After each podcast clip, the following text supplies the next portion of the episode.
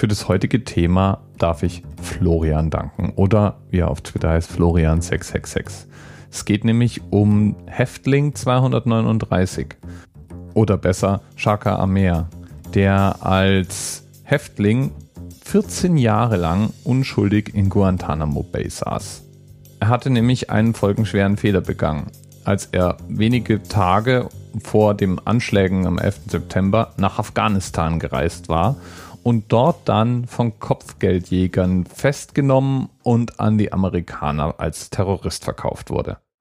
Seine Frau und seine Kinder leben in Großbritannien und Amer hatte eigentlich vor, Geschäfte in Afghanistan zu tätigen. Das Geld saß nicht so wirklich locker und als Unternehmer hatte er die Hoffnung, dass er mit seinem kulturellen Hintergrund unter Umständen eine neue Einnahmequelle erschließen konnte. Und so wie er war, wie wir heute wissen, ein Großteil der bisherigen Häftlinge. Insgesamt gab es über 700 Häftlinge in Guantanamo Bay, eigentlich ohne terroristischen Hintergrund dorthin verbracht worden.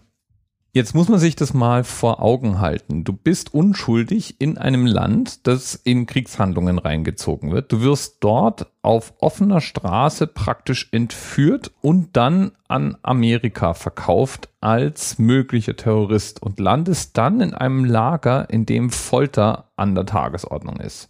Und dabei meine ich wirklich Folter. Nicht einfach nur, und das ist schon schlimm genug, Waterboarding, wie wir ja in unseren Medien immer wieder mal mitbekommen haben. Nein, Folter wie Schläge auf Hoden, tagelanges gefesselt sein in völliger Dunkelheit, Nahrungsentzug, äh, mit dem Kopf in Kloschüsseln geschlagen werden und so weiter. Und Guantanamo Bay, finde ich, ist eine dieser Dinge, die alles in Perspektive rücken können. Wir sind ja heutzutage immer mal sehr schnell dabei, den Islam als Grund allen Übels wahrzunehmen. Wenn wir die Zeitung aufschlagen, wird auch unverkennbar deutlich gemacht, wie unmenschlich die Russen, wie abartig irgendwelche afrikanischen Regime, wie gewissenlos äh, die türkischen Machthaber und so weiter agieren. Und wir vergessen mal ganz gerne dabei, dass hier im Endeffekt ein Militärlager mit Folterern bestückt wurde, Folterern in Uniform, unschuldige Menschen von Kopfgeldjägern gekauft wurden, um in diesem Lager eingesperrt zu werden und jetzt dieses Lager nach wie vor existiert und auch auf weiteres erstmal nicht abgebaut werden kann, weil niemand auch die unschuldigen Insassen von Guantanamo Bay aufnehmen möchte. Genau, das ist nämlich das Kernproblem in Guantanamo.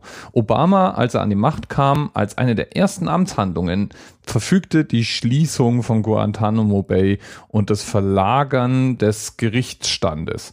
Und seither scheitert das Schließen von Guantanamo Bay unter anderem daran, dass sich in den USA niemand bereit erklärt, Insassen von Guantanamo Bay in den USA auf Grund und Boden der USA in Gefängnisse zu stecken.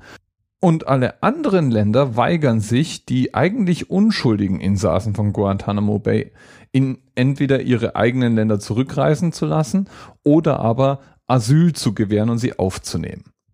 Und deswegen sitzen immer noch 91 Menschen in Guantanamo Bay fest und es gibt nur wenig Aussicht darauf, in nächster Zeit freigelassen zu werden. Freilassungen wie die jetzt von Amer gibt es nur so peu à peu.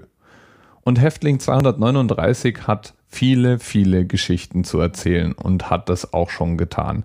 Geschichten von Kommandos, die in seine Zelle stürmen, weil er den verbotenen Akt begangen hat, einen Apfelstängel mitzunehmen oder von stundenlangen Verhören, in denen er eigentlich nicht wusste, was die richtige Antwort gewesen wäre oder sicherlich wahrscheinlich gar keine richtige Antwort existiert hätte. Oder Kältefolter. Tagelang am Boden festgekettet zu sein in Kälte und einfach vor sich hinzufrieren. Das sind die Bilder, das sind die Erzählungen, die in anderen Ländern über unsere westlichen Werte erzählt werden. Denn es sind nicht nur die Amerikaner, die daran schuld sind. Auch wir haben den ein oder anderen Häftling da drin zu verantworten. Und wir sind auch diejenigen, die sich im Moment gerade weigern, Asyl zu gewähren oder Leute zurück aufzunehmen. Und wir wären ja wahrscheinlich selbst ganz gern beim Verhören, Foltern und Ausspionieren dabei, aber sehr viel bequemer, wenn es die Amerikaner für uns machen, dann sind wir wenigstens nicht die mit dem Dreck am Stecken.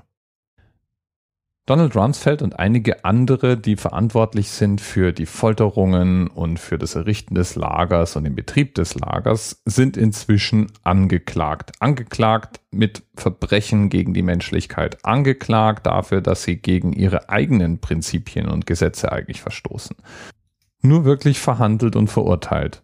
Das scheint irgendwie niemand zu werden. Das sind ja irgendwie auch verständliche Reaktionen, oder? So ein Terroristen oder jemand unter Terrorismusverdacht, wie Donald Trump gesagt hat, er wird auf jeden Fall Guantanamo Bay weiter betreiben und sie weiter foltern lassen, die Insassen. Und er wird noch viel Schlimmeres machen, wenn er denn mal an der Macht wäre. Na, da kann man sich ja schon mal freuen. Für Amir auf jeden Fall ist jetzt ein neues Leben angebrochen. Er baut eine Beziehung zu seinen Kindern auf. Sein Jüngster ist jetzt 13 Jahre alt. Und in dem Artikel, den Florian mir verlinkt hat für diese Geschichte, da meint er, der Augenblick, als vor kurzem sein Sohn ihn zum ersten Mal umarmt hat, war für ihn der glücklichste in seinem Leben.